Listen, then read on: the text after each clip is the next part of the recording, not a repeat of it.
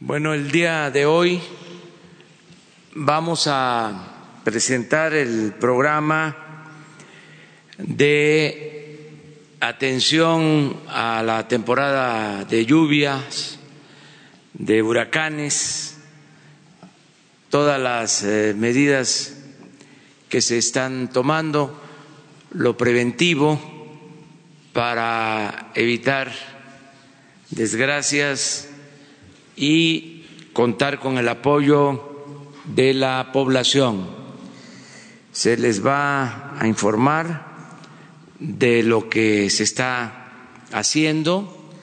Eh, va a participar la doctora Blanca Jiménez Cisneros, que es la directora general de Conagua, y también el licenciado David León Romero, que es el coordinador nacional de protección civil. Este es el programa para hoy. Eh, nos van ellos a explicar cuáles son las medidas preventivas que se están eh, llevando a cabo, cuál es el protocolo que se está siguiendo para eh, atender todo lo que pueda relacionarse con esta temporada de lluvias y de huracanes. Em, también recordar hoy eh, un aniversario más del el nacimiento del general Emiliano Zapata Salazar, un dirigente social extraordinario, excepcional, que nació hace 140 años en Anenecuilco, Morelos. Hoy se conmemora un aniversario más de su nacimiento.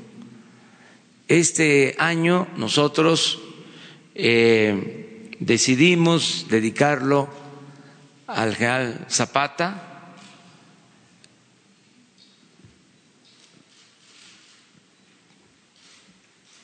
pensando más en el aniversario de su asesinato, en el centenario de su asesinato, el 19 de abril de 1919 y nace también él eh, en 1879 y es asesinado el 19 de abril de 1919, o sea, a los 40 años.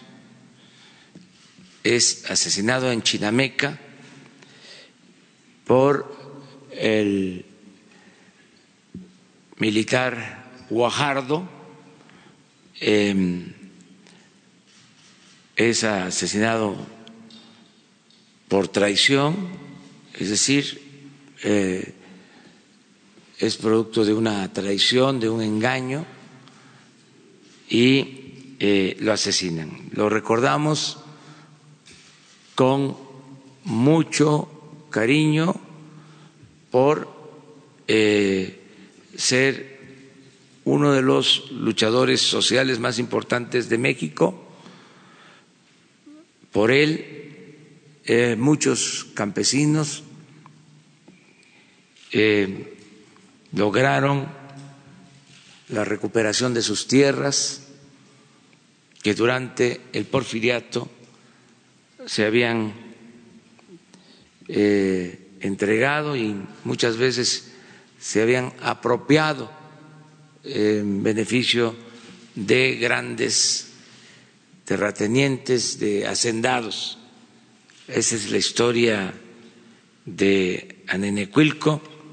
Había una hacienda que se llamaba el Hospital de la familia Escandón y esa hacienda iba em, ampliándose, invadiendo las tierras comunales de Anenecuilco, era la época de Porfirio Díaz y de el auge de la producción cañera. Y las haciendas invadían las tierras de los pueblos. Como los hacendados eran muy influyentes, eran los que ponían a los gobernadores, los de Anenecuilco se quejaban con el gobernador de Morelos. Una vez el gobernador de Morelos le envió el escrito de los representantes de Anenecuilco al dueño de la hacienda y este señor le contestó al gobernador diciéndole que si los de Anenecuilco querían sembrar, que lo hicieran en maceta. Así era la arrogancia, la prepotencia. Un día, en sigilo, no se tocaron las campanas como era la costumbre cada vez que se reunían en el pueblo para hacer la asamblea. Se corrió la voz, se reunieron todos y los representantes de más edad que hacían las gestiones, los mandaban, hacían los escritos y los entregaban, reunieron a todo el pueblo y les dijeron, ya estamos cansados, necesitamos sangre nueva, no nos hacen caso. Este, y hay que eh, tener otros representantes. Y así en esa asamblea se eligió como representante del pueblo de Nenecuilco a Emiliano Zapata. Entonces él hablaba poco, pero era un hombre de convicciones.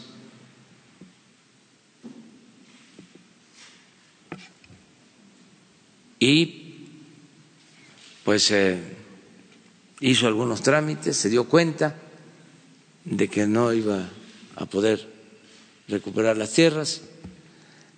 Y así empezó el movimiento revolucionario porque se organizó un grupo Em, y recuperaron la tierra de ese pueblo y luego de otros y de otros y de otros y se creó el ejército zapatista del sur. Esa es la historia. Em, luego él quiso entenderse con el presidente Madero, otro eh, personaje extraordinario de nuestra historia, apóstol de la democracia. Eh, también Madero le tenía mucha consideración, se llevaron bien durante un tiempo, pero eh, los dividieron, como suele pasar este, que hay instigadores, no se logró la alianza, que era importante, para mantener el apoyo popular y llevar a cabo al mismo tiempo los cambios democráticos. Hubo una separación,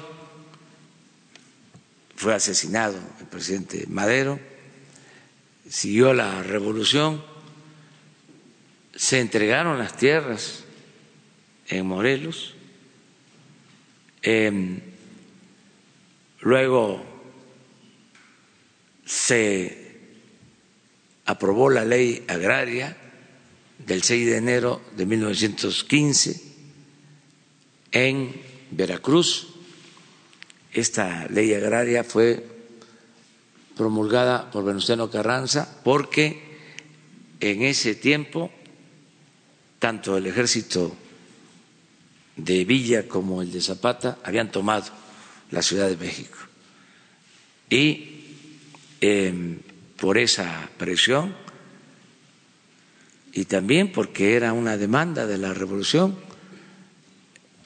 la facción carrancista eh, promulgó esa ley agraria del 6 de enero de 1915 y ese es el antecedente para que después en el constituyente de Querétaro quede establecido el derecho de los campesinos a la tierra en el artículo 27 constitucional. Esto es en la constitución del 17 y dos años después es la traición de eh, quienes estaban en el poder y el instrumentador de esa traición fue Guajardo en Chinamec. Esa es la historia de eh, general Zapata, que hoy eh, lo recordamos por eh, estar cumpliendo 140 años de su nacimiento. Y digo, está cumpliendo 140 años porque esos hombres no mueren del todo. Cierran sus ojos y se quedan velando. Y siempre, siempre eh, gobiernan o eh, nos indican el camino a seguir con su ejemplo. Eso es lo que podemos decir acerca del general Zapata. Bueno, vamos eh, a tratar lo del plan de atención a lluvias y a huracanes y luego la sesión de preguntas y respuestas. Les informo también que vamos, eh, hoy empezamos una gira por Durango. Vamos a estar en Durango. Mañana la reunión de seguridad se va a llevar a cabo en Durango. La rueda de prensa de la mañana en Durango. Y eh, vamos a estar también mañana, el sábado y el domingo recorriendo Zacatecas. Este fin de semana está dedicado a eh, Durango y a Zacatecas. Entonces le pedimos a la doctora Blanca Jiménez que nos exponga. Buenos días a todos. Con su permiso, señor presidente, les vamos a platicar eh, de la situación hidrometeorológica en México y del protocolo de actuación conjunta, que como ustedes van a ir viendo, cada vez involucra de una manera más coordinada eh, prácticamente todas las dependencias de gobierno. La siguiente, por favor. En primer lugar, hay que señalar que 2019 es un año en que ha llovido por debajo del promedio. Es la, eh, curva roja y como ustedes pueden ver, estamos por debajo del promedio. La siguiente. La siguiente, por favor.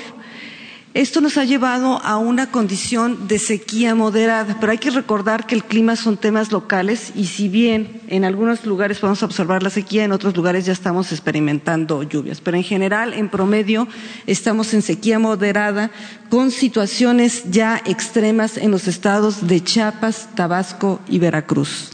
La siguiente. Eh, para administrar el agua y para que tener un, asegurar que todo el mundo tenga para las prioridades el agua, la Conagua administra lo que son las presas. Aquí tienen ustedes un estado actual eh, de, las, eh, de las extracciones en los principales almacenamientos que tiene el país. Los en verdes, donde no tenemos problemas, amarillo está eh, relativamente equilibrado y en rojo ya estamos en, con problemas de escasez. Además, ustedes pueden observar en esta gráfica que tenemos eh, diversos tipos de presas y en algunas presas que generan energía eléctrica, ya tenemos problemas de falta de agua, en otros la del medio son unos maíces que no se ven muy bien, pero son las presas que se utilizan principalmente para producción de alimentos y con la gotita las presas que se utilizan principalmente para suministro de agua potable. Y el trabajo que, hace la CONAGUA es administrar y coordinarnos con los diferentes usuarios para un manejo más razonable del agua y para que ellos también vayan administrando a nivel local sus diversas eh, eh, formas de trabajo con el agua. Por ejemplo, con la Comisión Federal de Electricidad tiene que hacer un manejo diferente en el tema de turbinación del agua para generación de energía. La siguiente pero ya está cerca la temporada de ciclones. Aquí sí es muy importante destacar que México es un país muy peculiar porque tenemos muy bien definidas las, estaciones de lluvia y de huracanes. Es muy eh, una característica de nuestro país. Eh, si bien el periodo de huracanes eh, ya inició, los picos se van a dar alrededor de, siempre del mes de septiembre y hay un segundo pico alrededor del mes de octubre, que es cuando tenemos los huracanes normalmente más fuertes. La siguiente. La Conagua había pronosticado un total de, de 33 eh, ciclones eh, tropicales y huracanes. De estos ya han habido seis y lo estamos monitoreando continuamente. Eh, seis por el lado del Pacífico de un total de 19. Todos estos se siguieron y no tocaron la tierra. Va desde tormentas tropicales hasta huracanes categoría 3 o 5 que ya tuvimos dos. También aquí muy mencionar por un lado, que la clasificación de la categoría de los huracanes es únicamente con la velocidad del viento, es una, clasificación relativamente antigua. Hoy sabemos que no es únicamente el viento, sino la, eh, presión y la, precipitación lo que interviene, pero seguimos utilizando la misma clasificación. Y la otra cosa, que no se fíen con el tamaño del evento. Hay muchas veces que son tormentas tropicales, pero que transitan muy lentamente, se quedan mucho tiempo en un lugar y tenemos también problemas de inundaciones. Entonces, esto es muy importante para países como el nuestro, que estamos tan propensos a huracanes, todo el mundo debe conocer estos temas. Por la siguiente, eh, por dónde, ahora, que el que haya, como mencioné, el que haya un, impact, un huracán no quiere decir que vaya a impactar la Tierra, solo algunos impactan la Tierra. Y por el lado del Atlántico, ustedes pueden observar, eh, me la pasaron muy rápido, pero es Baja California y Sinaloa los estados donde más impacta. Eh, eh, la siguiente, por favor. por, el lado por el lado del Atlántico hay dos eh, huracanes que ya ocurrieron y los principales lugares de impacto es eh, Quintana Roo, Veracruz y Tamaulipas. En esta zona los huracanes son mucho más peligrosos porque por el lado del Pacífico tienden a irse hacia la izquierda y hacia la izquierda van hacia el mar. En cambio aquí cuando se van a la izquierda, pues prácticamente eh, la mayor parte nos golpean. Son sumamente peligrosos los que se forman por esta zona. La siguiente mencioné que estábamos en una sequía moderada, pero ya esperamos que con las lluvias que van a, se están ya comenzando a intensificar, nos recuperemos. Esperemos tener una recuperación durante los meses de septiembre y octubre eh, para recuperar el déficit del 18% eh, que tenemos. Entonces, este, eh, las expectativas son positivas. Esto es muy importante. Sí hay problemas cuando llueve, pero también hay que recordar que nos sirve para almacenar el agua que utilizamos para los diversos usos. O sea, las lluvias también en muchos eh, sentidos son una buena noticia. La siguiente. ¿Cuál es el protocolo de actuación? Aquí también yo creo que a veces, muchas eh, veces la gente desconoce que se tiene que trabajar antes, durante y después de los eventos y eh, para eso trabajamos en forma coordinada a través del Consejo Nacional de Protección Civil, quien es la ente coordinada por el licenciado David León, que nos ayuda a todas las dependencias a trabajar en forma ordenada. La siguiente. Aquí hay una mención especial en Conagua porque Conagua tiene eh, todo, el, todo el año estamos trabajando en primer lugar con un monitoreo permanente a través del Servicio Meteorológico Nacional, que es la única autoridad del gobierno que está capacitada, eh, que, puede emitir este tipo eh, de alertas. Eh, hacemos alertamientos oportunos, lluvias pequeñas, lluvias grandes, eso no importa, estamos constantemente comunicándonos con la población y tenemos acciones de prevención. Aquí yo sí quisiera destacar en el número tres, la primera eh, fotografía, es el Comité Nacional de Grandes Presas, que se transmite desde hace cuatro sesiones en vivo todos los martes a través de Facebook a las 10 de, la mañana. Todo mundo nos puede eh, escuchar y lo que hemos visto es que ha tenido un eh, pues el primer día tuvimos dos mil gentes y ahorita estamos con una audiencia de diecisiete mil personas. ¿Qué hablamos en este comité donde participan Sedena, CEMAR, eh, SADER, eh, prácticamente todas las instituciones, también están académicos, están también diversas asociaciones de, de usuarios?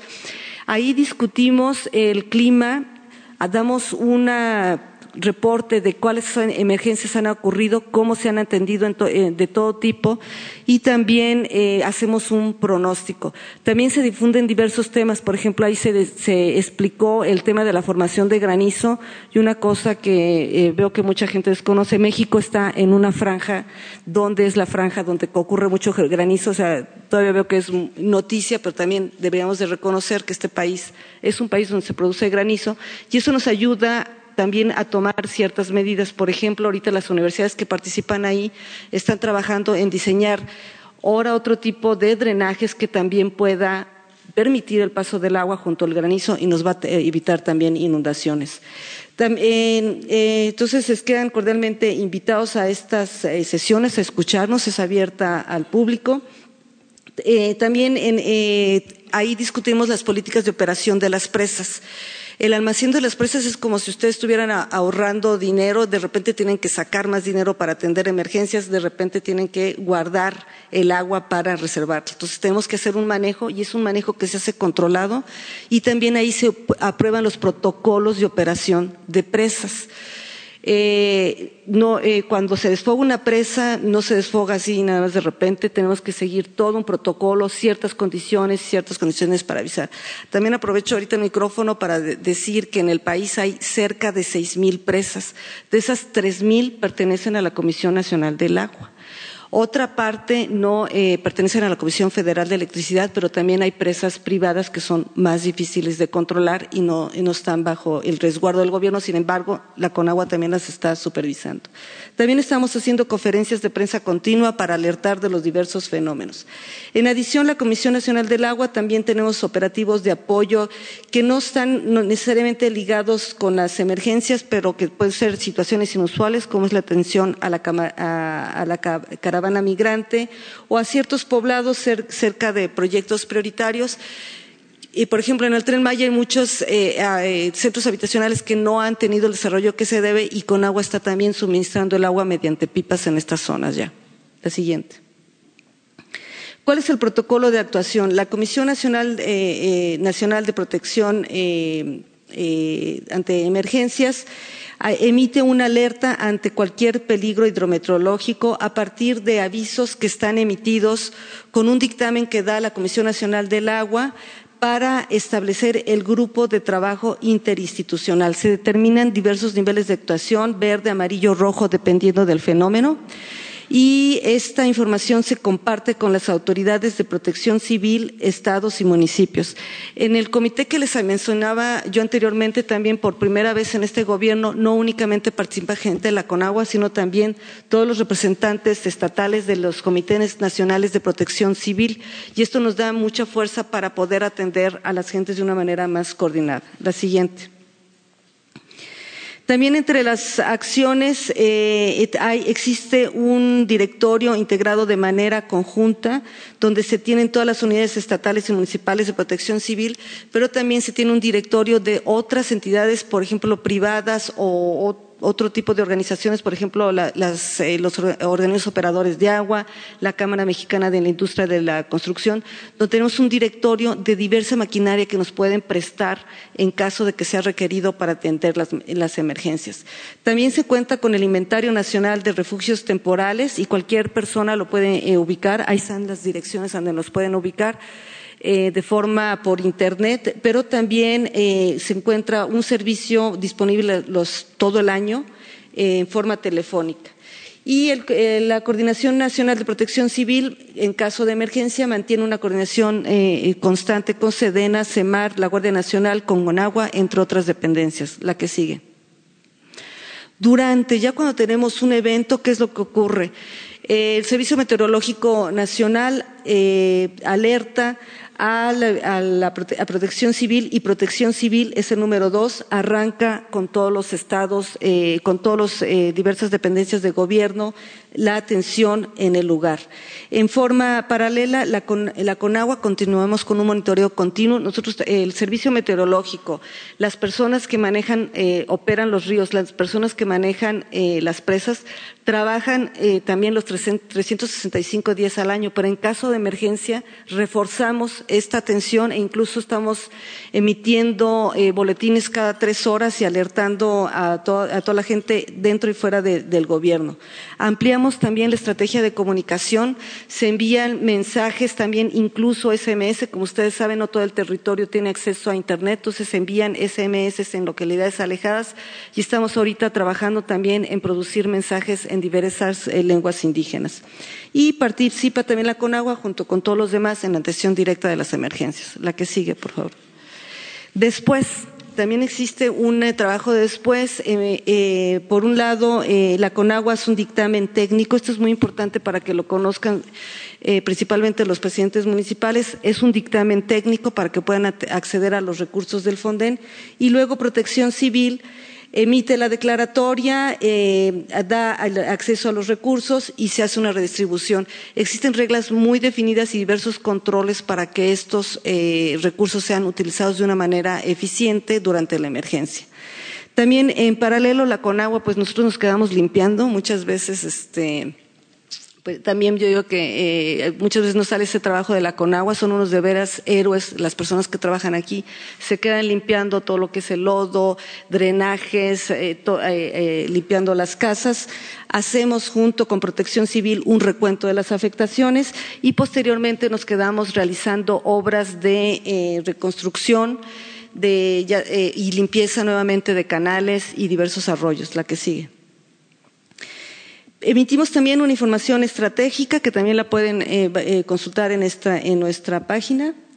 En la siguiente, en nuestra información, eh, la siguiente, en esta información estratégica tenemos la perspectiva meteorológica. Es muy importante seguirla para poder saber qué ciclones van a entrar o no van a entrar, si tenemos un problema de depresión tropical. Si, eh, muchas veces eh, la gente puede adelantarse con suficiente tiempo para ver los problemas que están ocurriendo. La siguiente. Y hacemos resúmenes semanales de los operativos. Por ejemplo, en esta semana se atendieron 24 operativos con 65 equipos y participaron 65 elementos. También eh, eh, mencionamos cuántos litros de agua potable se fueron distribuidos en diversas partes de la ciudad, los desasolves que hicimos, eh, también auxiliamos mucho a los agricultores cuando les falla una, bomba. Aquí sonó mucho en la Ciudad de México, por ejemplo, el caso de la CA invertida, pero en muchos otros estados también tienen problemas de agua y también entra la Conagua en esos, en esos casos a darle agua a la población. La siguiente. La Conagua tan solo eh, posee lo que 21 centros de operación de emergencia, se llaman los CRAES, distribuidos en todo el territorio nacional. Contamos con 769 personas capacitadas para dar atención prácticamente a cualquier tipo de emergencias, no únicamente de inundaciones. Y eh, para dar y pasamos cuando no estamos en emergencias, esta propia gente está entrenada para dar mantenimiento operativo y correctivo a nuestras propias instalaciones. Estamos en permanencia las 24 horas del día, los 35, 365 días al año y son gente de veras que da todo su corazón por apoyar a la gente, son, no, son, también están entrenadas en el aspecto humano y eh, cuando tengan la oportunidad, es que son reporteros, por favor tómenles una foto, rara vez salen en las emergencias. Muchas gracias.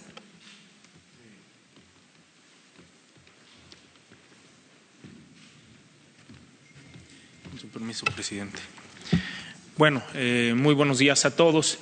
Eh, primero comentar que el Sistema Nacional de Protección Civil está integrado por eh, los tres sectores, el sector público, el sector privado y el sector social.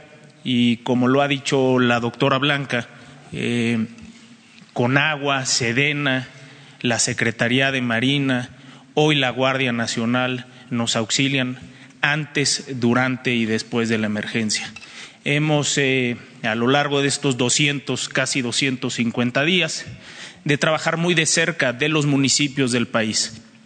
El fortalecimiento de capacidades de las unidades municipales de protección civil, el fortalecimiento de las eh, unidades estatales de protección civil. Hoy podemos decir que los 32 estados tienen instalado su Consejo de Protección Civil. Se instaló el Consejo Nacional de Protección Civil presidido por el presidente eh, de México y estamos haciendo un esfuerzo muy importante por tener comités comunitarios de protección civil. Eh, por ejemplo, tenemos estados que tienen 100 municipios y que tienen instalados sus 100 consejos de protección civil y que tienen además tres mil o cuatro mil comités comunitarios. Hemos tratado de fortalecer la capacidad de la autoridad, pero también de fortalecer la capacidad de la ciudadanía. Esta tarea de protección civil, dada la gran diversidad y la gran riqueza que tiene México, que tenemos, como decía la doctora Blanca, una temporada de incendios forestales, por ejemplo, muy marcada, que hemos tenido aproximadamente 7.200 incendios forestales en esta temporada, una temporada de ciclones que, como dice eh, la doctora, arranca el 15 de mayo, termina el 30 de, noviembre, pero también eh, cinco placas tectónicas y más de aproximadamente eh, 15.500 sismos eh, en, lo que han, en lo que ha pasado estos siete meses, es decir, 18 estados con alta sismicidad. Esta gran riqueza y esta gran diversidad eh, nos compromete para todos trabajar juntos en esta gran tarea de la protección civil. Decir que México tiene extraordinarias instituciones para atender antes, durante y después. Eh, la instrucción que hemos tenido del presidente desde el primer día es ser muy eficientes en la atención de las emergencias. Dos, tener una plena coordinación con eh, las autoridades del gobierno federal, de los gobiernos estatales y de los gobiernos municipales y, por supuesto, que no exista corrupción antes, durante y después de la emergencia. Esta gran tarea también tiene como integrantes a la ciudadanía es decir, hemos eh, tratado de fortalecer capacidades en la población, estando cerca, eh, procurando que la población identifique el riesgo en el que se encuentra. Si vivo en la costa, si vivo en la montaña, si vivo en el centro del país, identificar a qué riesgos me encuentro expuesto. Tener un plan familiar de protección civil, sentarnos a la mesa, discutir con la familia, en el trabajo y en la escuela cuál es el riesgo y cómo tendría yo que atenderlo integrar una mochila de emergencia que tenga lo básico, que esté siempre presente conmigo y que me permita atender de mejor forma el riesgo. Y por último, un directorio de mi unidad de protección civil municipal, de mi unidad de protección civil estatal y de los funcionarios del Gobierno de México. El directorio es muy importante. Eh, nos hemos topado con muchos eh, ciudadanos que a veces no conocemos quién es mi autoridad municipal y estatal en materia de protección civil. Si visitamos el Atlas Nacional de Riesgos.gov.mx diagonal emergencias, ustedes ingresan su código postal o su colonia y el sistema les entrega el nombre del funcionario municipal, el nombre del funcionario estatal, teléfonos y domicilios. Si estamos en contacto con nuestra autoridad, podemos tener eh, información que nos permita reaccionar de manera inmediata. También, por supuesto, con todas estas instituciones del Gobierno de México eh, tenemos una capacidad territorial de a través de brigadas visitar a la gente en aquellas zonas donde no tenemos cobertura de medios o de telefonía celular, que es gran parte del territorio nacional. Por último, decir que ante esta gran riqueza que tiene México y ante este riesgo que viene aparejado de la diversidad, el Gobierno de México tiene un sistema nacional de protección civil que se encuentra activo de manera permanente las 24 horas, los 365 días del año para atender antes, durante y después de la emergencia a la población, especialmente a los mexicanos más necesitados. Permiso, presidente. Bueno, esta es la información. Eh, dar a conocer a los ciudadanos, a los mexicanos, que estamos eh, atentos y con un plan bien organizados. Ojalá y no haya eh, huracanes que causen daño, que causen desgracias eh, y que todos eh, estemos participando, que todos ayudemos.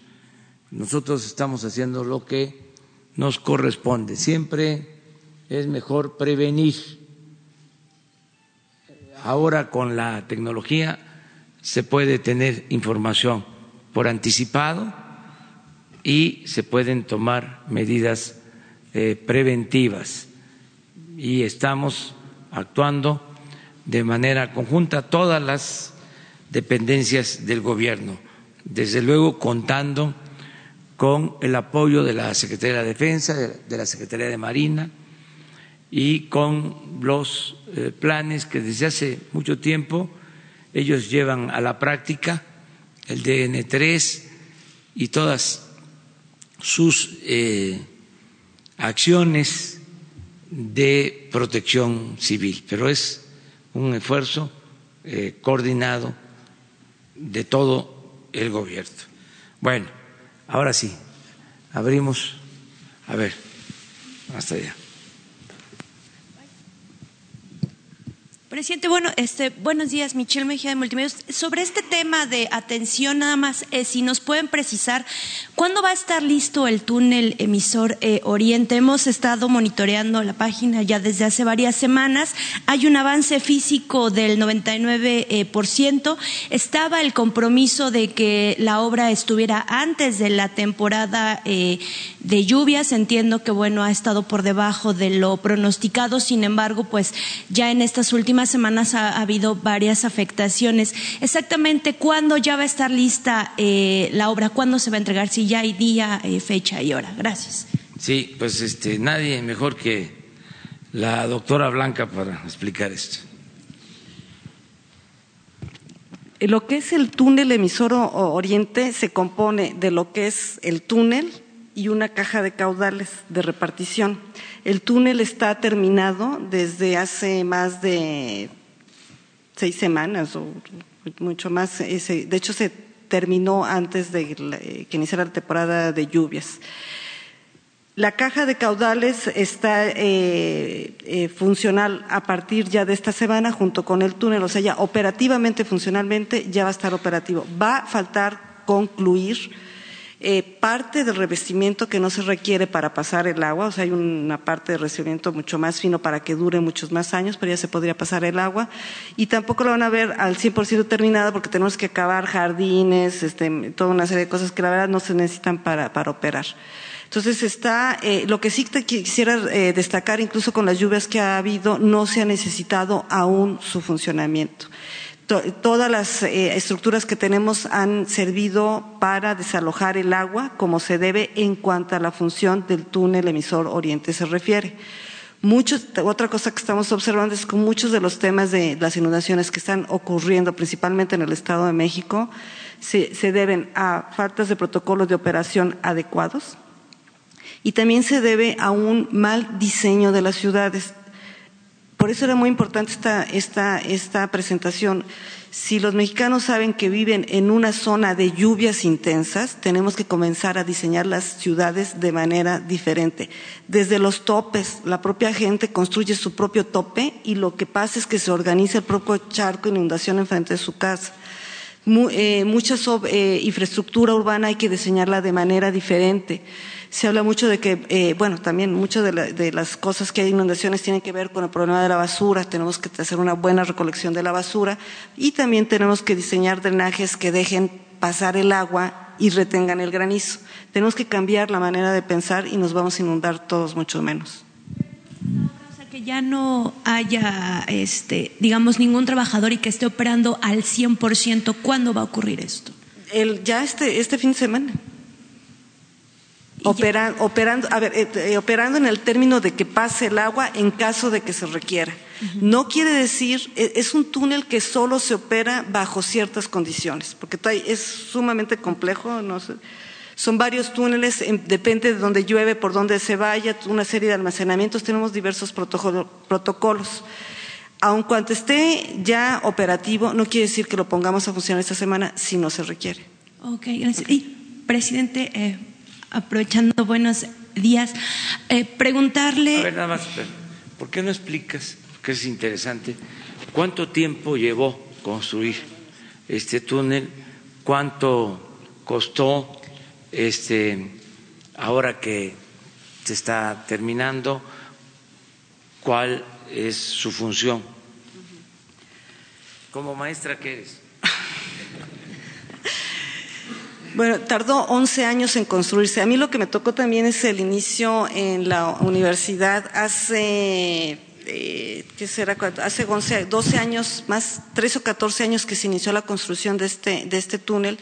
Se comenzó a construir porque la ciudad se inundaba y ya no podíamos sacar eh, el, agua por drenaje. Generalmente el agua residual eh, se busca meterle poco dinero, al agua potable sí le metemos bombeo y energía eléctrica. Entonces el agua residual siempre la transportamos por gravedad. Está la Ciudad de México, también es que es una cosa rarísima que toda el agua sale hacia el norte y la construyamos por gravedad.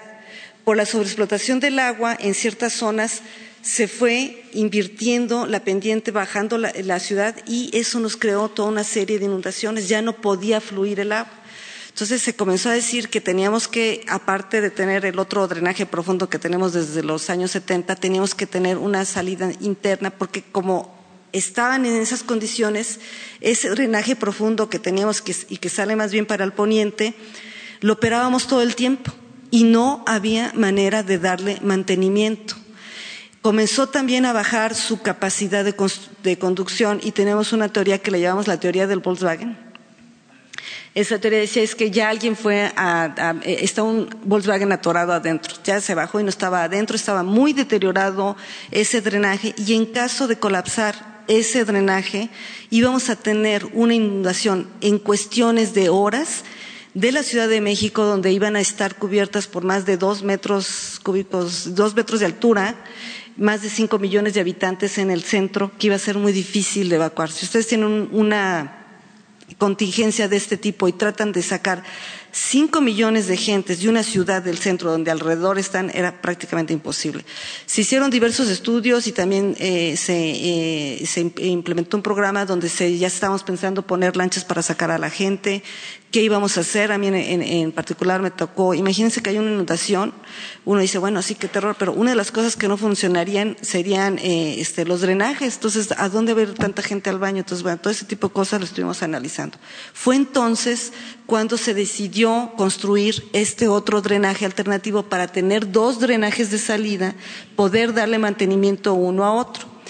Ahora en paralelo ha ido eh, creciendo la ciudad y tenemos ya también protocolos de operación conjunta, en, eso se ha evolucionado mucho, tanto el Distrito Federal como el, Estado de México tenemos y, la Conagua operamos, o sea, cuando empieza a llover, estamos ahorita recibiendo, pues ahorita se está lloviendo ya cada dos o tres horas recibimos constante mensajes y hay gente que está en constante comunicación, qué túneles abrir, a dónde sacar el agua, a dónde desviar.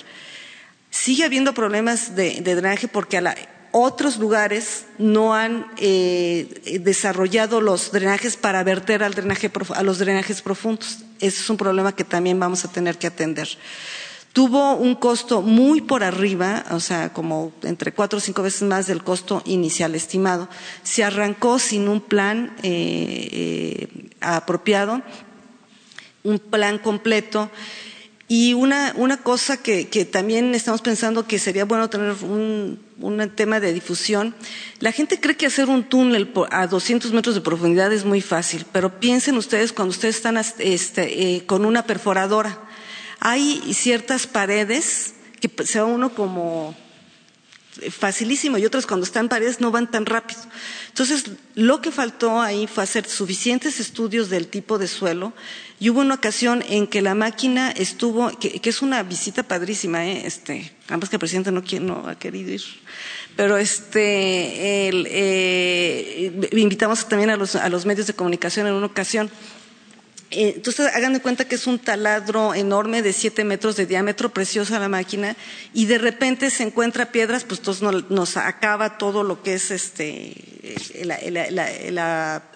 las herramientas o los dientes que tiene la tuneladora, entonces tenemos que parar, sacar la tuneladora, que lleva varias semanas, meter otra, otra, otra cabeza, y una vez se quedó atorada seis meses y tuvo que sacar por cachitos. Entonces, esto tuvo mucho retraso, actualmente está superauditada, continuamos auditándola y ahorita eh, también se va, esta no es una buena noticia, pero ya están, ya están informadas las empresas, como no acabaron en la fecha que habían dicho, también se les va a aplicar una penalización. Muy bien.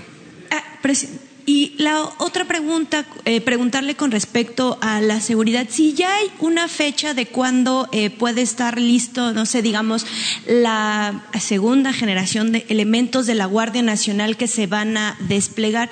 Se lo comento porque, por ejemplo, en la semana que se anunció eh, que, fue la conferencia en Valle de Bravo, este, el gobernador comentó que había una incidencia delictiva a la baja. Sin embargo, pues, eh, digamos, en la realidad, pues se ve que esto esto no es así. ¿Cuándo van a estar, digamos, desplegados ya la, segunda, digamos, generación? ¿En qué entidades? En, este caso, por ejemplo, en el Estado de México, si se van a atender, y lo que le había comentado la semana pasada, en transporte público, si estarían, por ejemplo, en condiciones eh, los elementos de la Guardia Nacional, incluso de subirse al transporte público para evitar, pues, más eh, robos a, a los transeúntes. Y por otra parte, este, también aquí en la Ciudad de México también se ha dicho que está la incidencia a la baja y también ocurre el mismo eh, problema. Y por último, nada más saber si ya hay una fecha también de cuándo va eh, se va a poner la primera piedra de las instalaciones de la Guardia Nacional. Nos comentó que era pronto, pero sí saber si ya hay una fecha. Gracias. Bueno, ya se está trabajando en la Constitución. Eh, de la Guardia Nacional. Es un proceso. Recuerden ustedes que no había eh, más que la Policía Federal con diez mil efectivos. Ahora se tienen ya desplegados cerca de 80 mil eh, elementos en todo el país, pero no son suficientes. Entonces se están capacitando, reclutando y capacitando nuevos elementos. Em, y al mismo tiempo se está convocando a personal de la Secretaría de la Defensa y de Marina para que ingresen a la Guardia Nacional. Todo esto eh, con información, con motivación. Tanto el secretario de la Defensa como el secretario de Marina están recorriendo el país hablando con eh, los cuerpos de tropa, eh, hablando con eh, soldados, eh, informándoles todo lo relacionado con la Guardia Nacional, para que eh, también los que lo deseen se vayan incorporando a la Guardia Nacional. Personal que está en el ejército o en la marina se está informando, por ejemplo, sobre los tabuladores, sobre cuánto van a ganar. Esto es importante. Y eh, cuáles son las prestaciones. Es un proceso que se está llevando a cabo. Decidimos hacer un esfuerzo y eh, van a ganar en promedio, eh, sin descuentos, 19 mil pesos mensuales. Esto es un poco más de lo que ganan actualmente los soldados em, sin em, grado. Eh, son como cuatro mil pesos más al mes. Y de esa manera estamos llevando a cabo el reclutamiento. Ya tenemos los fondos, por eso es importante la austeridad republicana y no permitir la corrupción, porque se cuenta con presupuesto para algo que es prioritario, que es fundamental, la seguridad pública. Y también ya se cuenta con presupuesto para la construcción de instalaciones, porque no se quiere que eh, se despliegue la Guardia Nacional y no tengan donde alojarse. Lo que pasaba con la Policía Federal, que se hospedaban en hoteles o en campamentos de manera muy eh,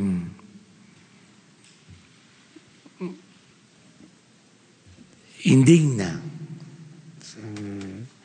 no este, con eh, los mínimos de bienestar que se necesitan para que pueda una organización garantizar la seguridad pública, ¿no? el decoro, el que vivan bien, que es un asunto de, de justicia. Entonces, todo esto se está ya atendiendo. En el caso del Estado de México, y es general, para que podamos em, aquilatar cómo estaba la situación. No es estarnos quejando, es nada más entender de dónde iniciamos o cómo recibimos el gobierno. En el caso del Estado de México, hay 16 mil policías para atender a 18 millones de habitantes. Ya se pueden imaginar.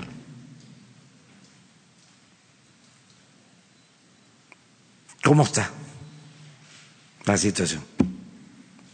Entonces, ya, no es estar quejándose, es actuar. La política es pensamiento y acción. Y ahora la acción es convicción. Pero a veces hay que estar recordando este, estas cosas que no se decían, se silenciaban. Entonces, estamos eh, levantando el gobierno para eh, atender las necesidades.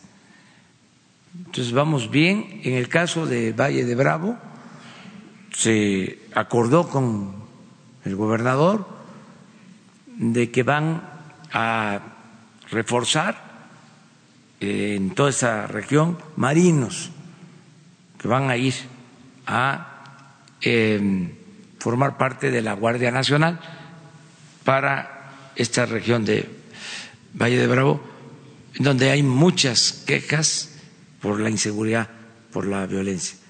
Ahora que recorrimos, eh, toda esa región está muy afectada y el país en general este pues padece de inseguridad y de violencia y es nuestra principal ocupación, no solo nuestra principal preocupación. estamos ocupando todos los días en atender este asunto.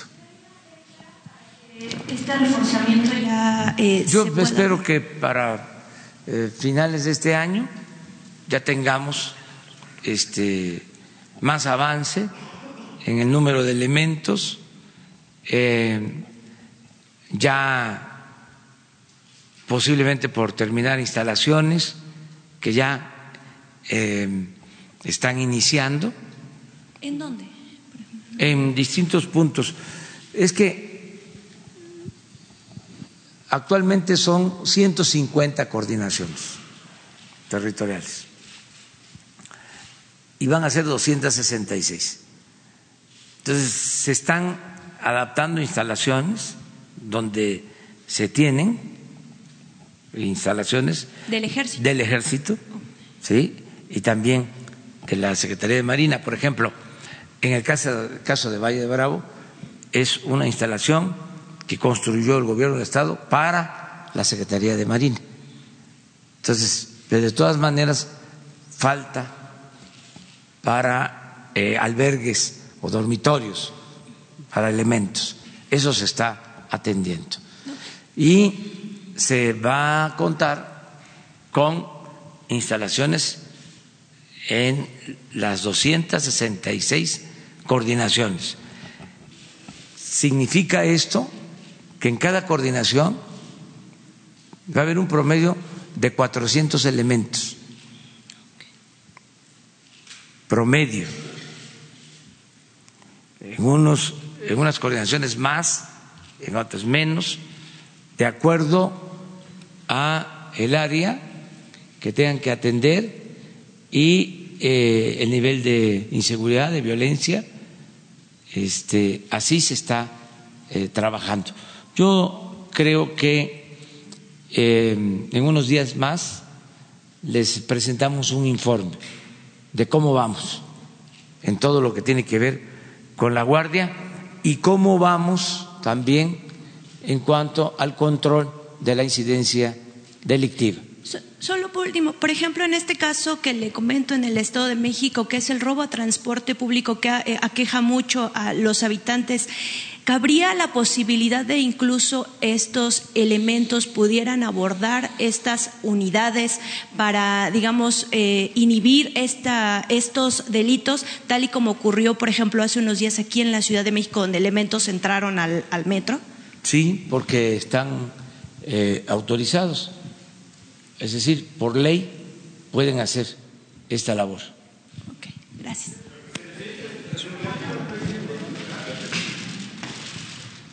Buenos días, señor presidente. Julio Mar Gómez de Red 360 y 911 Noticias. La pregunta es para el Coordinador Nacional de Protección Civil.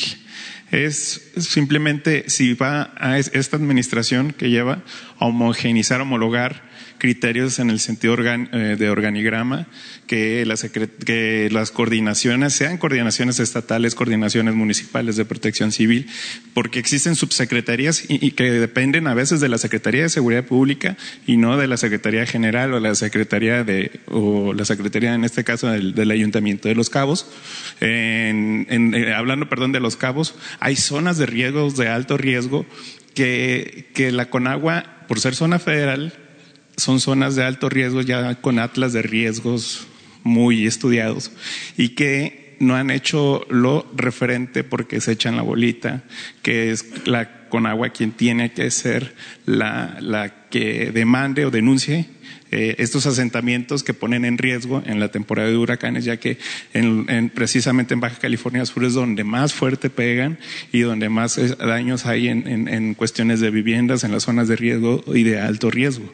Esta situación de de definir quién va a hacer la denuncia, quiénes van a actuar, si es federal, estatal o municipal, es algo que no se ha resuelto y que sigue siendo un problema al momento de evacuar, ya que se ha evacuado no, no antes, sino durante los huracanes porque no hay esa capacitación de prevención. Y por otra parte, coordinador, si va a homologar lo que es la balización de los carros, de los uniformes, de las, de las claves incluso, todo eso que se necesita hacer una sola corporación y no un colorido de, de, autos que no saben ni de qué pertenecen ni quiénes son, porque no están debidamente uniformados o acreditados con alguna credencial que les, que, bueno, que, que, sean los funcionarios de protección civil, ¿no?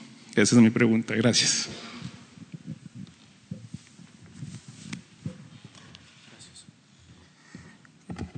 Julio, eh, el señalamiento que haces es eh, pertinente.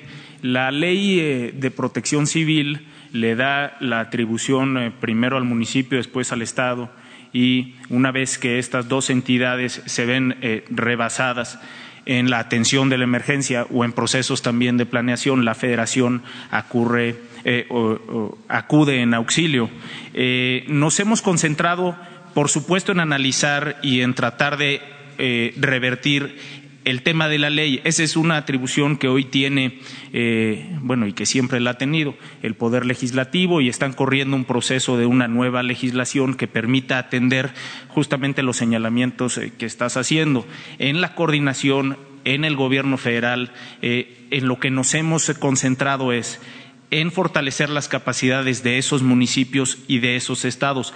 Particularmente nos dices, eh, refieres el tema de Baja California, que en lo personal, eh, no solo yo, sino los compañeros del Gobierno de México hemos estado en distintas ocasiones en la región justamente por el riesgo que representa, pero nos hemos eh, concentrado en el fortalecimiento de capacidades de la autoridad y la población. Dos, en homologar, sí, el protocolo de actuación en los diferentes fenómenos que ocurren en el país. Por ejemplo, en el tema eh, de ciclones tropicales y lluvias, bueno, tenemos contacto con los estados que ha referido la doctora que tienen mayor incidencia para tener los mismos protocolos de actuación, respetando, por supuesto, la gran diversidad que tiene el país, las distintas instituciones que intervienen. Lo mismo en el tema de sismos. Prevencismos es un programa que tiene el gobierno federal que homologa los protocolos de los 18 estados que tienen mayor incidencia en sismos. Nos hemos concentrado en prepararnos mejor, en prevenir y que esto nos permita operar de mejor forma cualquier emergencia o desastre que se pudiera eh, presentar. Por ejemplo, en el tema particular de los sismos, bueno, no podemos nosotros controlar la sismicidad de este país, pero lo que sí podemos controlar todos es el nivel de preparación que cada uno de nosotros tenemos, la autoridad, la población y, por supuesto, un elemento muy importante, participante central del Sistema Nacional de Protección Civil, que son los medios de comunicación que nos permiten enviar a la, informa, enviar a la, a la, comunidad, a la población, información cierta y puntual para que la, la, población pueda tomar mejores decisiones, por supuesto, evitando las noticias falsas y los rumores que generan, eh, pues por supuesto, desinformación y en algunos eh, momentos caos.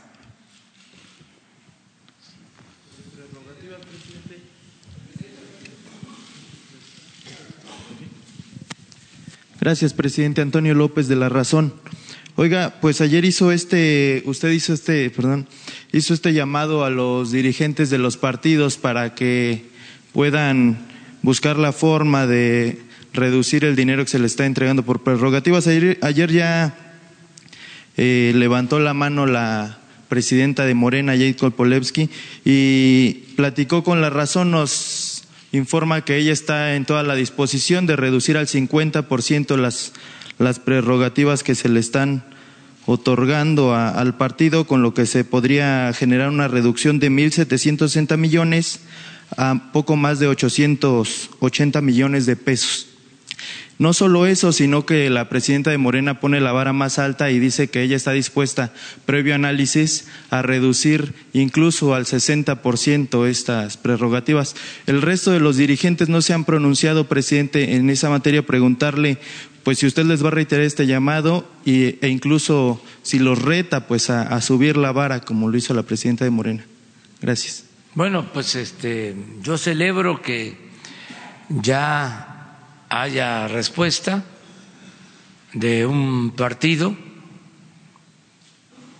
Estamos hablando de un ahorro, según entiendo, de cerca de mil millones de pesos. Nada más un partido. mil millones significa el poder darle mantenimiento pues como a mil escuelas.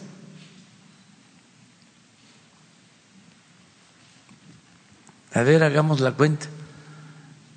A millón por escuela, mil. Es eso, ¿no? Mil escuelas que se están derrumbando, que se están cayendo. Necesitamos arreglarlas. Ese millón por escuela alcanzaría hasta para hacer un aula y para impermeabilizar, pintar, arreglar los baños. Eso sí, se trata de una escuela de organización completa, grande, pero podría ser 500 mil, ya son dos mil escuelas. Desde aquí se entrega el dinero a las escuelas. Eso sería extraordinario que vinieran aquí. Nos ponemos de acuerdo con los dirigentes, con los gobernadores y se asignan los presupuestos a cada escuela, se entregan los cheques para que los padres de familia con los maestros, administren ese dinero y reparen las escuelas. Ese es un programa. Hay otros, desde luego, becas para estudiantes pobres de preescolar, de primaria, de secundaria. Y muchas otras acciones. Arreglar centros de salud que están en mal estado, comprar equipo médico para hospitales, en fin, sí ayuda, ¿eh? bastante. Entonces vamos a, a esperar a ver qué resulta también, a ver cómo está la legislación, si en este caso puede regresar etiquetado ese dinero a la Secretaría de Hacienda y el partido que reduzca sus gastos, sus prerrogativas, pueda manifestar en qué quiere que se utilice el dinero. Eso sería muy bueno.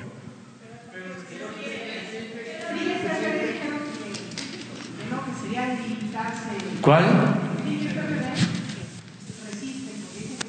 No, pero a lo mejor cambian de opinión. O sea, vamos a ver, está empezando todavía la convocatoria, este, y a lo mejor si se logra con los que voluntariamente eh, lo hagan, se busca un mecanismo, hoy le voy a pedir al secretario de Hacienda que hable con los eh, consejeros del Instituto Electoral y también que hable formalmente con los dirigentes de los partidos. ¿Qué tal que se logre un acuerdo este conjunto? No lo descartemos. Pero, usted va a reiterar este llamado entonces. Sí, todos los días. Si se trata de, imagínense, este, de obtener fondos para la educación, para la salud. Además, ustedes me van a ayudar, ¿no? Todos me van a ayudar. No es eh, presionar a nadie, es voluntario, pero hacerlo público, transparente, la vida pública cada vez más pública. ¿Quién es quién? En eh, la congruencia. ¿Quién es quién en ayudar al prójimo? Gracias, presidente. Si me permite otra pregunta, por favor. Eh, el martes cerró este programa de el programa piloto de fertilizantes. Ha habido ahí una confrontación entre campesinos y la misma SADER, quien afirma que ya se logró otorgar el 98% de los fertilizantes. Sin embargo, en Guerrero pues ha habido una resistencia, afirman que no. Incluso eh, ayer advirtieron diversos legisladores que se corre un riesgo de hambruna, incluida una legisladora de Morena. Eh, el día de hoy el Frente Auténtico del Campo anunció bloqueos en 300 puntos del país, incluidos puertos, aeropuertos, bloqueos a todas las casetas de entrada y salida de la Ciudad de México y también cierres a la Cámara de Diputados, senadores, la Bolsa Mexicana de Valores y la misma SADER. Saber, pues, qué mensaje le envía a ellos. Pues que eh, estamos atendiendo lo del fertilizante. Sí hay estas discrepancias acerca de cuánto se entregó de fertilizante. Hay este un programa para que no se deje de entregar el fertilizante a todos los campesinos. Como hubo un cambio, hubieron inconformes o hay inconformes, porque este programa ya existía habían quienes se hacían cargo del abasto del fertilizante, quienes vendían los fertilizantes, quienes operaban el programa. Entonces, ahora es el gobierno federal y eh, además de que es el primer año y que seguramente se cometieron errores, es ensayo y error. Además de eso, pues hay inconformes porque eran los que manejaban el programa, al grado de que bloqueaban los caminos para que no se entregara el fertilizante. Tengo el informe y me preocupó porque donde se entregó menos o no se ha terminado de entregar es en la región de la montaña, que es donde hay más pobreza, porque fue donde hubo más bloqueos. En las otras regiones de Guerrero prácticamente se entregó todo. Pero esto es por razones este, de eh, inconformidad ¿Existe o no riesgo de hambruna? No, eh, la verdad, este, duele mucho decir que Guerrero, y en especial esa región de la montaña, es donde hay más problemas de desnutrición, para decirlo así, manera muy fuerte, duele, hay hambre. Es la región de México con más hambre.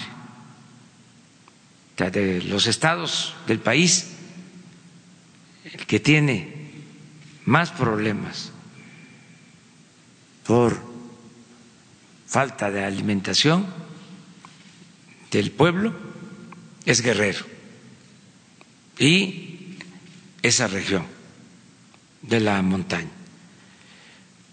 Con el programa de fertilizantes. Por eso es el único estado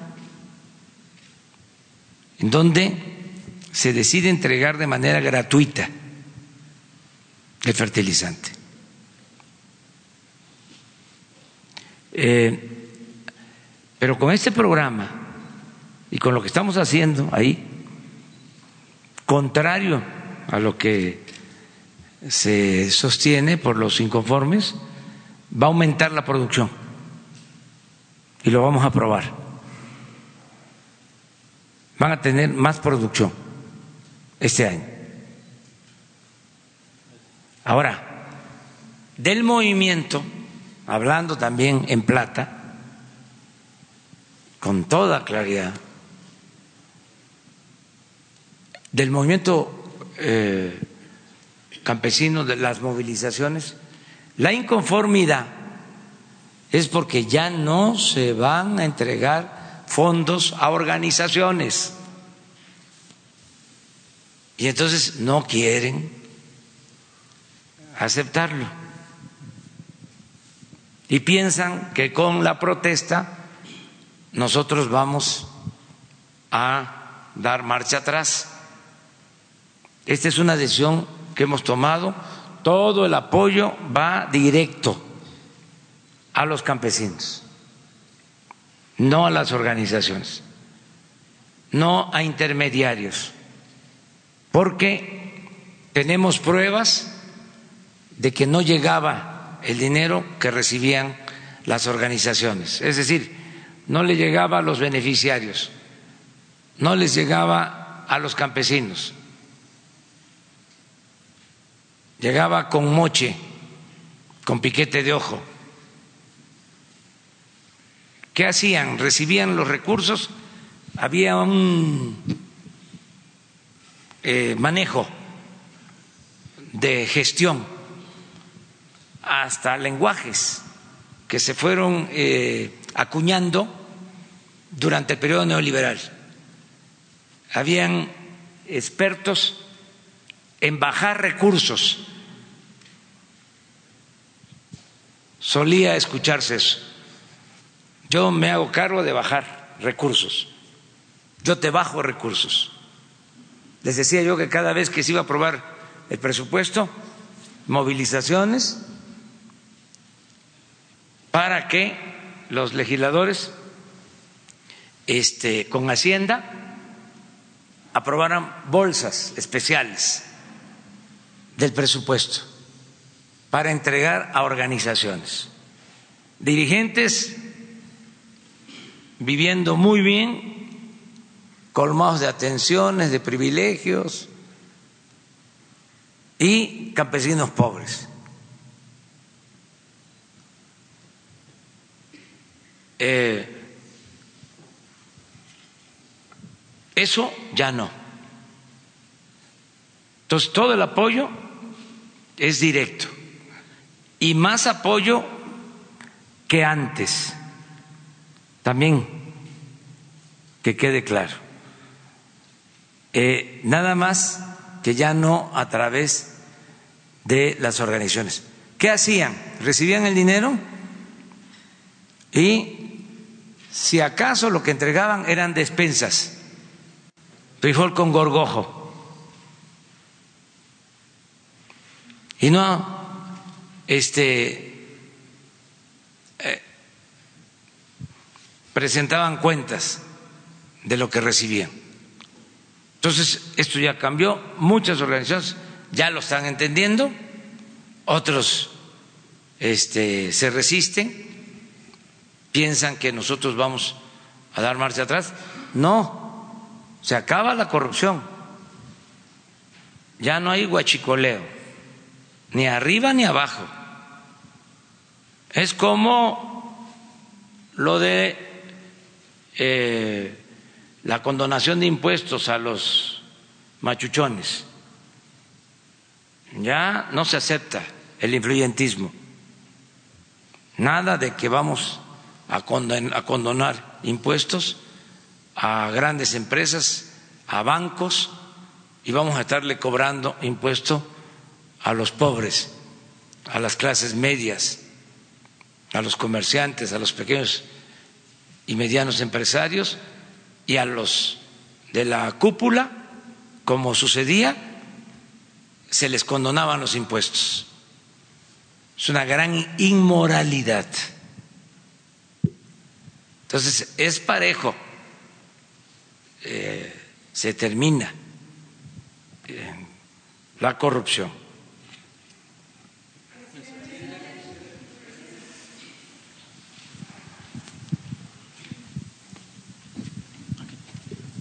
Presidente, buenos días.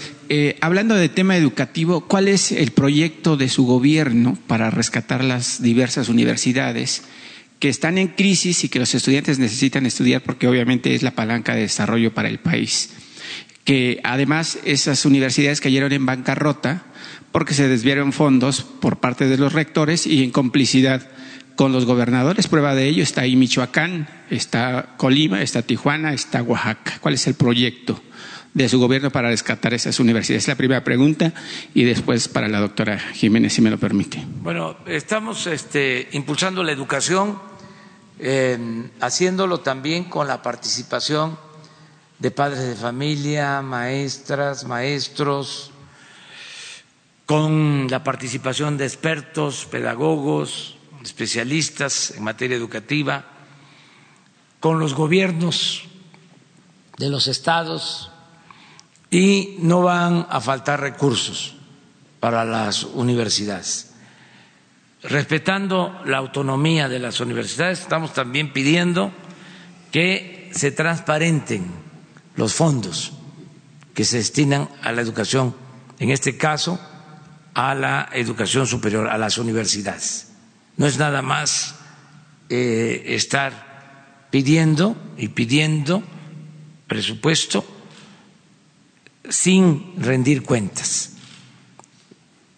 Entonces, eh, no van a faltar los recursos, pero sí se está pidiendo transparencia en el manejo de los fondos, no a los casicazgos en las universidades públicas.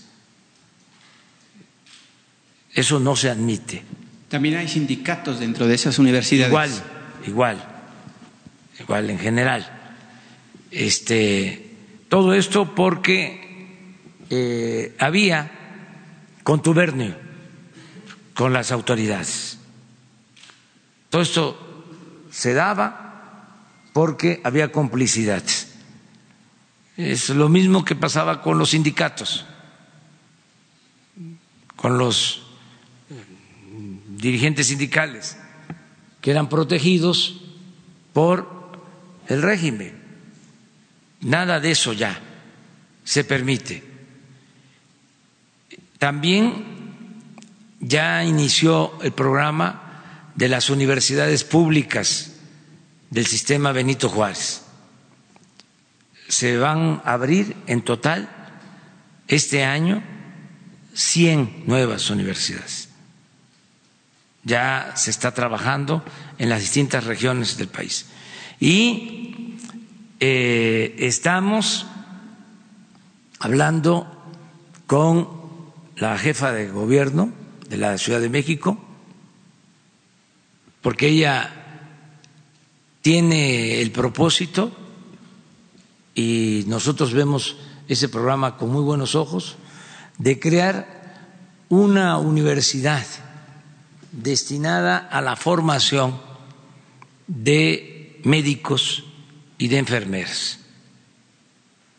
Una universidad nacional para la formación de médicos y de enfermeras, que es algo que se necesita porque estos irresponsables neoliberales dejaron de apoyar la educación pública, eh, rechazaban a los jóvenes que no querían que querían ingresar a las universidades con el pretexto de que no pasaban el examen de admisión, y en el caso de medicina y también en otras carreras, pero de manera especial en medicina, se rechazó a muchos jóvenes y ahora no tenemos los médicos suficientes en el país, ni especialistas. Les decía yo hace poco que hay vacantes en el Seguro Social que no se pueden cubrir porque no se tienen médicos no se tienen especialistas.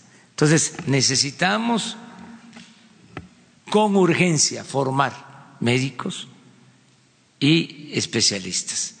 Y ya existe este proyecto, es decir, se está pensando en la creación de una universidad eh, especial de formación de médicos y de enfermeras nacional que eh, esté eh, administrada por el gobierno de la Ciudad de México con el respaldo del gobierno federal. Eso va a ayudar mucho porque hay jóvenes que presentan hasta tres veces el examen en medicina y no son admitidos. Entonces, estamos pensando en apoyar mucho todo lo relacionado con la educación. Es parte de los programas. Aquí aprovecho de adelantarlo. Eh, se está eh, hablando con eh, Claudia, también con el secretario de Salud, el doctor Alcocer, y también con la Secretaría de Defensa, para aprovechar la experiencia de la escuela eh, de formación de médicos la escuela militar de salud que tiene el ejército.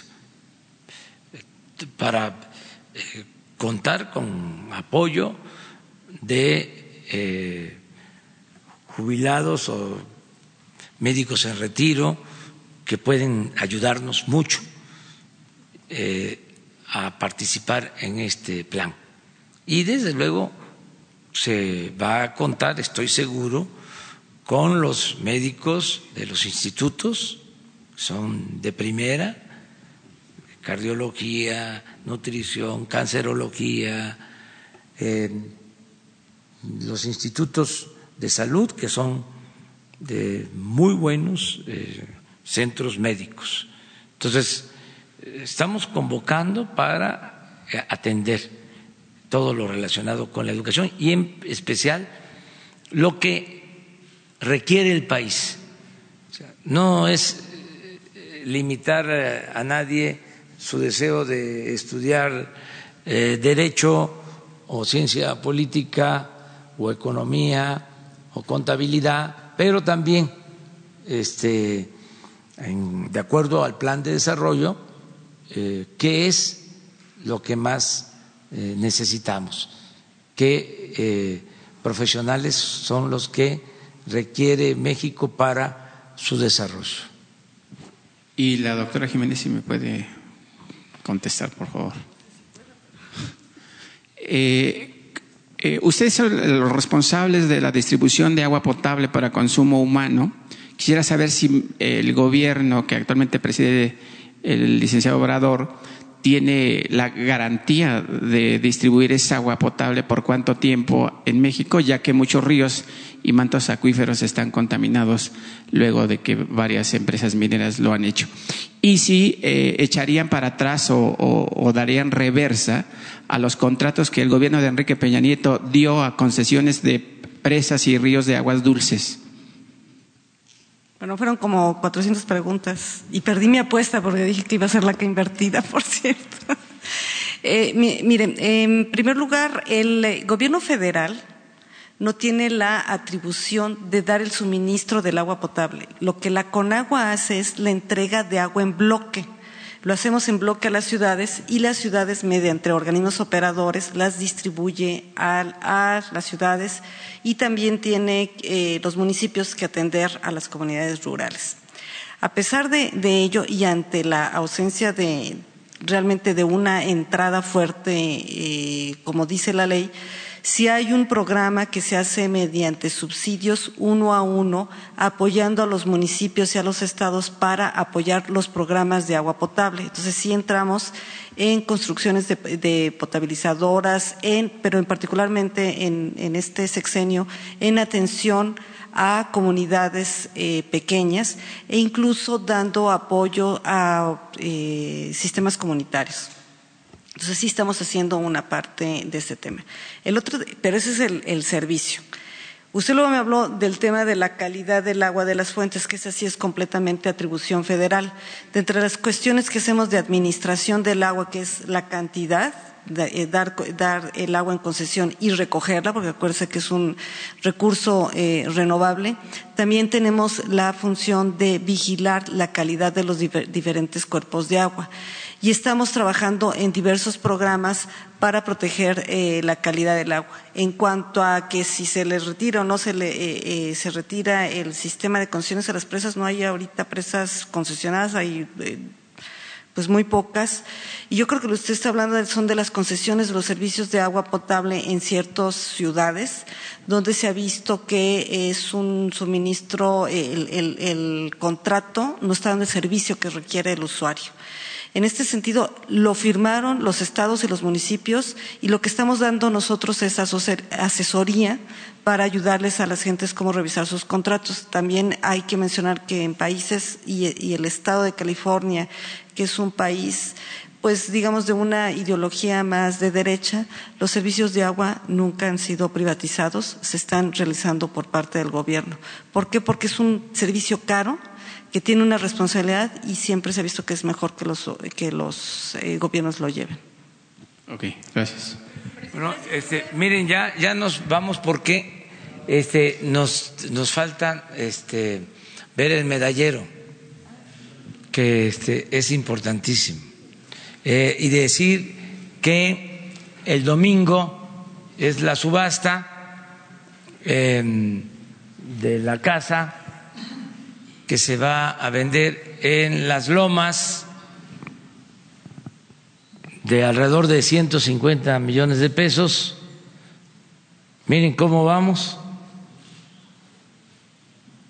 Ya se rompió el récord que se tenía en medallas de oro en competencias afuera del país, es decir, en panamericanos que se han celebrado fuera de México.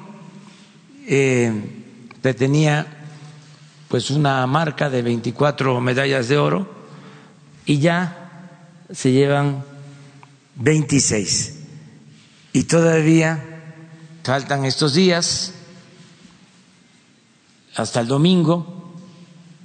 Entonces están haciendo una muy buena labor han tenido un buen desempeño los deportistas mexicanos y por eso eh, van a tener esta recompensa justa que se les van a entregar apoyos regresando a toda la delegación, a todos, eh, 544 deportistas y eh, un adicional para los que eh, han obtenido medallas y seguramente van a obtener otras eh, medallas.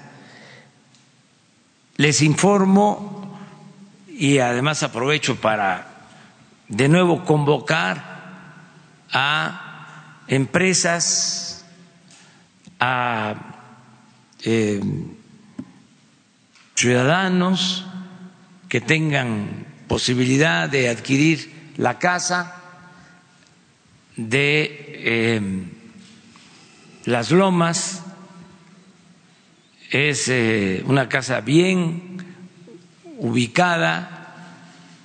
Em, son, creo que, mil metros cuadrados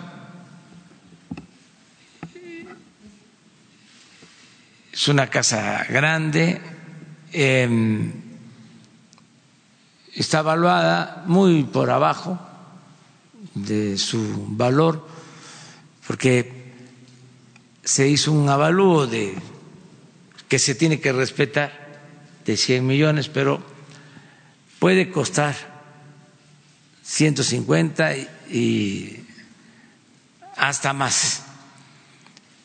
Entonces, con eso nos alcanza para entregar las becas por un año a todos los integrantes de la delegación de deportistas que están ahora en Perú. Eh, son 20 mil pesos mensuales durante un año, 240 mil para todos y eh, un apoyo adicional para los que están obteniendo medallas. Hemos hecho la cuenta y son alrededor de 150, 160 millones de pesos. Y queremos entregar este dinero la semana próxima. Entonces, por ese motivo, porque no solo es adquirir la casa, sino ayudarnos a esta labor.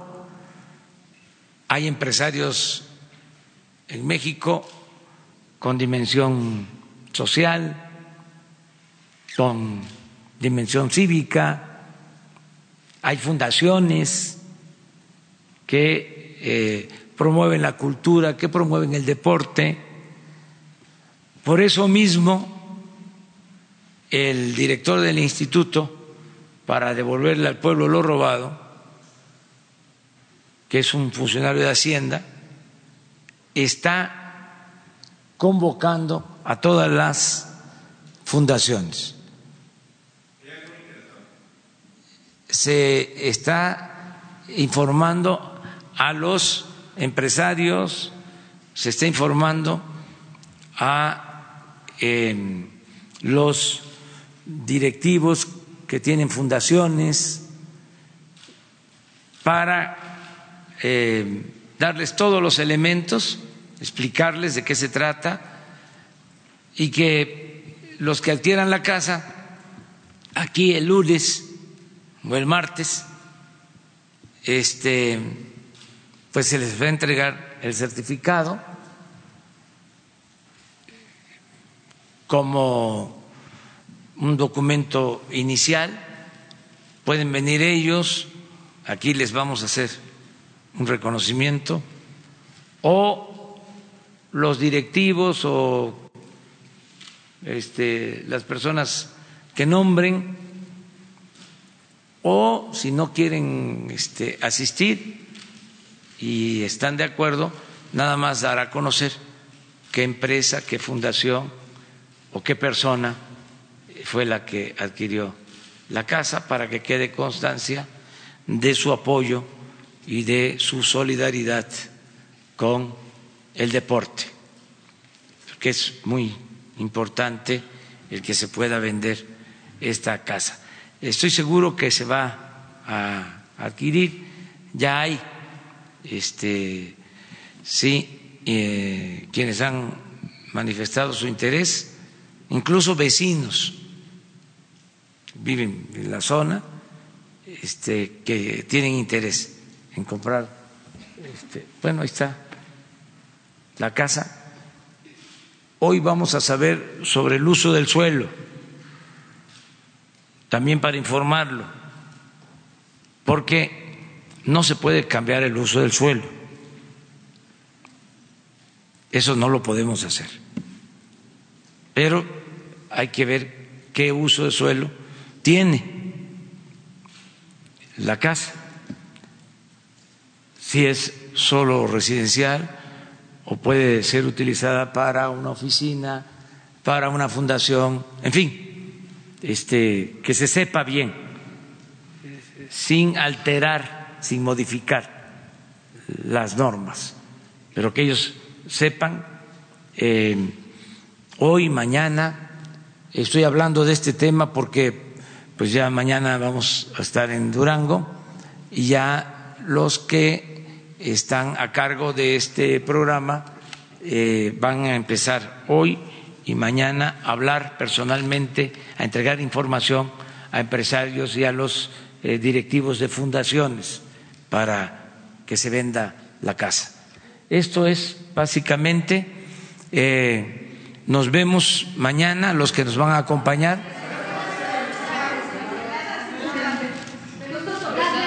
fueron detenidos ayer en Mississippi de las redadas en Estados Unidos. ¿Tiene información? Eh, mañana hablamos, mañana este, continuamos.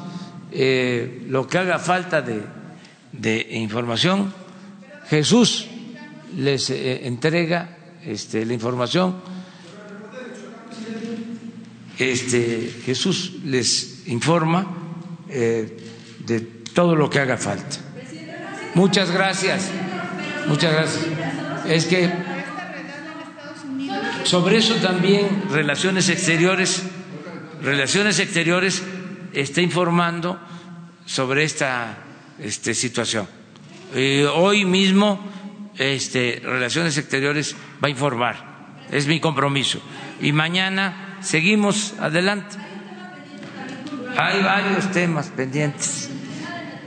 Vamos a ir poco a poco desahogando toda la información pero siempre va a haber polémica y que viva la polémica. Bueno, muchas gracias. Adiós, adiós.